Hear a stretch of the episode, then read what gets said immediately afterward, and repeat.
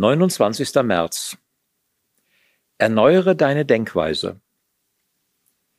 Richtet euch nicht länger nach den Maßstäben dieser Welt, sondern lernt, in einer neuen Weise zu denken, damit ihr verändert werdet und beurteilen könnt, ob etwas Gottes Wille ist.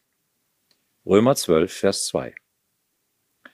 Wenn die Festungen in ihren Gedanken in bestimmten Lebensumständen aufgebaut wurden, dann können sie durch die Erneuerung ihrer Gedanken auch wieder abgebaut werden. Alles Erlernte kann wieder umgekehrt werden. Im Neuen Testament ist das eindeutig der Weg zur Erneuerung.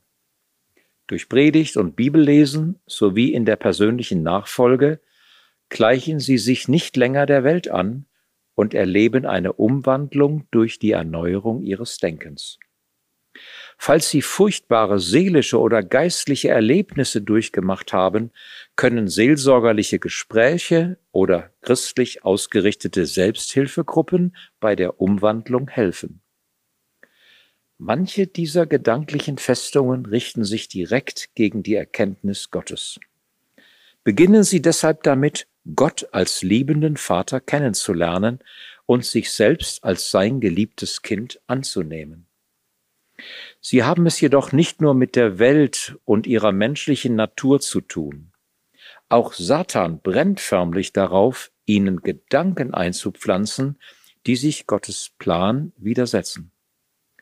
Beachten wir doch, wie Paulus im zweiten Brief an die Korinther das griechische Wort für Gedanken im Zusammenhang mit Satans Handeln verwendet. Wir lesen in 2. Korinther 10, Vers 5, das ganze selbstherrliche Denken nehmen wir gefangen, damit es Christus gehorsam wird. Warum müssen diese Gedanken gefangen genommen werden? Weil es Gedanken des Feindes sind.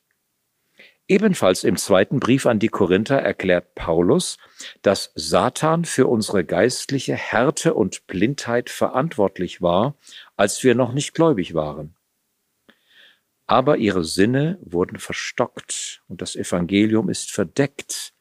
Der Gott dieser Welt hat sie mit Blindheit geschlagen, so dass ihr Verständnis verfinstert ist. So steht es in 2. Korinther 4, Vers 4. Weiter bestätigt Paulus, dass Satan sich aktiv dafür einsetzt, die Gläubigen zu Fall zu bringen und zu spalten.